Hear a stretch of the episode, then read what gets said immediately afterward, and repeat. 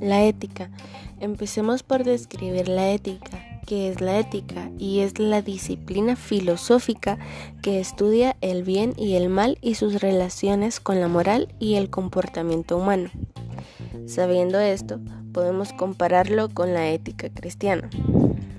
En la ética cristiana ya lo comparamos con la Biblia, con Jesucristo.